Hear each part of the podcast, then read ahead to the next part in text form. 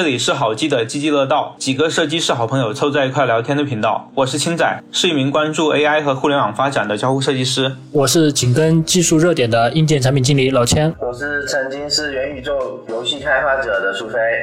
目前最火的科技浪潮呢，大家可以看到是 AI 和它的相关技术，但是实际上在短短一年以前，我们还在讨论元宇宙。当一个东西它越虚拟、越概念化的时候，它的整个这种热度和风口的周期就越短。但是呢，反过来，如果这个东西它越具象化，它的周期呢越好能够被预测的。但是对于那种很虚拟、很概念化的东西，它的周期一定是偏短的。最典型例子就元宇宙。我觉得这个背背后本质上应该是说，就是风口它本身是否有长期的技术积累作为支撑，作为一个支持，是看它是否是长周期或者短周期的一个重要的考量因素。你就拿元宇宙来讲，其实元宇宙这个东西被包裹起来的是一个概念，对吧？那你说，其实从技术层面有多少去技术去支撑元宇宙的发展呢？可能之前就是说它是由 Web 三或者是一些智能硬件给它包起来的一个东西，但是你硬件层面上其实并没有得到一个用户很好去体验的一个东西。比如说现在的 AR 头显或者是 VR 头显又大，然后戴着又累，就是体验本身就不好。然后你围绕它又去包一个热点出来去讲，我觉得它本身就是一种蛮虚的一个点。但是像 ChatGPT，至少是从一七年开始，谷歌当时不是发布了那个 Transformer 嘛，那个 ASGC 的一个大模型，就从那个时候开始，他们就已经在做技术积累了。只是说那一会儿，直到说它有一个 demo，让人知道我们可以很低门槛的去接触、去使用，发现哎，它能反馈给我们的这些信息或者是这个结果超乎我们预期，所以说这个点才会被捧起来。但是底层上，ChatGPT 现在看起来是一个长周期的，对，它是有一个很长时间的基技术积累在做的。我倒是觉得它是有两个面向，一个是你这个东西解决的问题是不是一个很强的需求，然后还有一个就是你这个技术到底能不能实现你解决的这个需求。说元宇宙，就是元宇宙，它现在大家给的一个前景，就是可以在各个不同世界里穿梭啊，然后又可以身临其境，然后体验到不同的东西。但这个其实是一个很弱的需求，对它就是其实跟游戏有蛮像的，而且它这个解决的问题也没有到就是大家都想要非要去做这件事。我觉得元宇宙这个概念被过度的炒作和利用，就成为了虚拟货币交易割韭菜的一个工具。我觉得可能还涉及到，就万一假设有一天技术发展成熟了，大家都建把东西全都搬到元宇宙里面去以后，那些先进入这个领域的公司，他们就会觉得有自己的先发优势。呃，谁发展的多，谁就垄断，把更多用户框到自己的那个元宇宙来。所以你其实可以看到，元宇宙现在可能它已经不行了嘛。不过我自己的观点啊，当 AI 出来以后，我自己反而又对元宇宙。又开始有一一丝丝的信心了，就又行了，是吧？对我，我觉得 AI 没出来它不行，那 AI 这个技术一出现之后，它反而又比原来行了。我会觉得说，元宇宙肯定不是崩，就因为受限于技术硬件，特别是硬件技术，它应该是 delay 了。因为我觉得元宇宙这个东西，它是很有一个场景或者是一个开发潜力的。它一个潜力就是在于说，无论我的形式是去社交也好，还是玩游戏也好，还是开会也好，对吧？它是对于一个空空间的利用，而且它可以像游戏一样，我做一些在现实中生活中见不到、看不到的一些东西。然后我觉得 AI 可能确实也会对元宇宙有比较大的一个正向的作用，就是说，特别是元宇宙里面后续肯定会涉及到不同的人，他有自己的人物形象，有自己的 avatar，对吧？那它 Avatar 所涉及的，包括皮肤、包括衣服、物物品、物件，包括身上的纹身，各种所有所有的东西，这些是需要有设计师去设计去产出的。那其实 AIGC 可以很快的帮助设计师或者是帮助策划去把这些东西产出出来。就是说，至少肯定从软件层面或者是一些体验层面上、工作量上，AIGC 可以帮元宇宙帮很多忙。只是说元宇宙现在它要做好，还是需要有可能真的是资本看到了硬件成熟度上去之后，他们愿意去大规模的把这个体系上下供应链、上下游的一些链条全部拉齐，它才有可能恢复到之前的那种大家口中的那种生机勃勃的样子。我觉得元宇宙它肯定没有崩，像国外的那个 Roblox，它其实就是一个很小型的元宇宙，就是那个是国外的小朋友中最火的一个 app，你自己可以做一些小的房间，呃，小的世界，然后里面可以设定规则，然后可以在里面玩，然后可以赚一样的钱。它就是画面很一般，但是就非常有趣，所有小孩都都很喜欢玩。但它的好处是你做你自己在里边的那个 avatar，它可以在不同的游戏里边，我的形象都是那个形象。对，它的形象、货币这些虚拟身份都是一致的，然后你就穿梭在不同的宇宙里面去去玩不同宇宙里面的规则。但是现在我觉得元宇宙差的一个点就是可能是需要有一个公司做一个那种相当于开源的框架的东西。就是把所有东西都框在里面，对，大家都可以在里面创作你自己的世界。主要我觉得需要是一个框架，一个标准，让大家都能接受的。比如说做一个迪士尼乐园一样的元宇宙，然后大家就可以像玩游戏一样买点票，然后进去玩。其实 Steam 也有一点像，但是它就没有做到这么这么深入。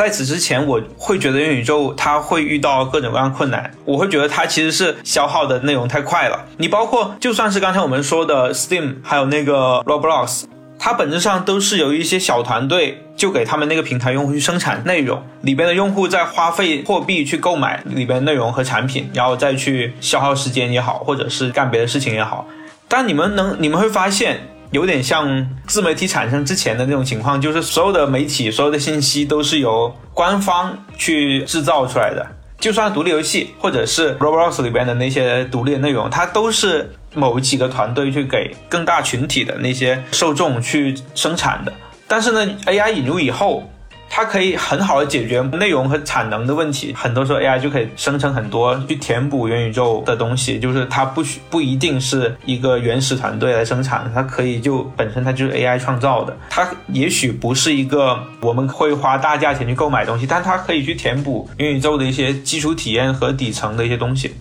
如果发展极致的话，我们目前被 AI 所夺走的工作。可能在元宇宙中会被重现和衍生出来，这是我觉得 AI 这个技术一产生之后，它可以对元宇宙产生一个比较重大的一个影响吧。但我觉得其实这个可能帮助不会太大。首先，元宇宙分成几块嘛，一个就是 Web 三点零那一块，就是你生产的东西，数字资产是属于你自己的，而不是属于平台，这个 AI 没法解决。第二个就是那个，你可以在各个世界中用用同一个 avatar 穿梭。然后第三个呃元素就是沉浸式体验，就物理世界我就不要了，然后我就进入元宇宙里面了，我就在里面活着那种感觉。我们可不可以这么理解？它根本性的问题还是出现硬件上面，硬件不行，所以元宇宙才不行。除了硬件，硬件肯定是其中一个，硬件不行。第二个是可能是一个人性的问题，或者是。就是大公司竞争，你刚刚之前也提到过，大公司互相竞争的这种问题，还有这个 Web 三点零这个问题。现在 Web 二点零，我们生产的所有东西发到 YouTube 上，发到 Bilibili 上，那些内容都属于这个平台。到三点零的就是说，我们自己做的内容，我们发的微博，然后我们的那些做的视频，都是我们数字资产，都是我们自己的。但是这个是有一点反人性。而且会导致那个效率的下降，所以我觉得这一块反倒是元宇宙最难实现的。所以这个就其实也是你认为元宇宙它可能比较难发展起来的一个点。对，它就有这种有这种人性的因素、社会的因素在这里面。因为其实去中心化是对非常理想化，而且反我们现在整个社会人类的社会架构的。然后另一方面，就是因为中心化其实是效率最高的一个方式。当然，你也可以理解成是我们因为资源有限，所以才会会有这种就是中心化的这个概念，是不是？当资源无限，比如说在虚拟世界里边，资源无限的情况下，这个去中心化才有它的生存的土壤。哦，所以你说 AI 是这意思？AI 它把资源搞得无限了？呃，现实世界资源是有限的，但是你进入到虚拟世界之中，资源在我看来是一个伪无限的一个情况。在这个情况下，它才会有去中心化生存的土壤。不过这个也带来一个问题，很可能这个技术的创造者是希望它去中心化的，但是实际上技术运用者，比如说公公司，它介入以后，它反而希望这个东西中心化。对，因为中心化其实是最好控制，而且最好赚钱的。当我们对虚拟世界讨论和了解的越深的时候，虚拟世界其实它就越来越会占用到现实世界的资源。我不知道你们有没有了解过 AI 它的目前的那个最大的消耗和它最大成本在哪？水和发电这个东西，我觉得应用元宇宙身上也是一样的，它都会占用到现实世界的所有的资源。或者说，我从另一个角度来讲，虚拟世界发展的越深。我认为现实世界对它的资源倾斜也会越大，那么反过来会挤占掉现实世界中其他科技的发展。就是说，可能我元宇宙做的越多了，那我对于基础科学的投入，我对于人类教育的投入，我对于航天技术的投入，我甚至觉得有可能到最后，人类的科技树会全部倾向于点到呃虚拟世界的那些相关科技上，现实世界呢它就停滞了。我会觉得这是很可怕的一件事情。我之前看那个元宇宙的文章的时候，看到过一个北邮的院士，他叫张平，就是媒体采访他，就是讨论元宇宙这个事情吧。然后他当时说了一句话，他就说，元宇宙它不是一个简单的游戏，他说，我认为它是一个独立或平行于物理世界的新的经济形态。就他他这个原话，其实把这个元宇宙感觉讲得很大哈。但其实他想表达的最重要的一个意义就是说，元宇宙的存在是提升人类效率，而非浪费现实空间。提升人类效率这件事情，才是一切科技的，我觉得是推动力的根源或者是本源吧。假如说我过多的把资源投到虚拟世界里面，那它必然会带来其他领域的效率的降低，会萎缩。在那个时间点，肯定会有外界介入去。把这个事情给它掰正过来，但是元宇宙，我觉得没有必要现在去担忧，就是说未来所有的资源都会倾向到元宇宙，因为元宇宙它可能只是解决部分效率。举简单的例子吧，就是说体验或者是虚拟沉浸这个事情，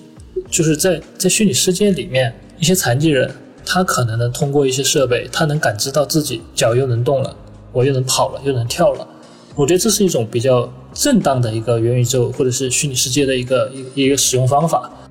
我是觉得元宇宙这个东西可能并不会有那么大的影响力。虽然很多什么科幻小说，像刘慈欣的那个《时间移民》也有说，就是文明到后面，然后大家都宁愿去虚拟的，然后就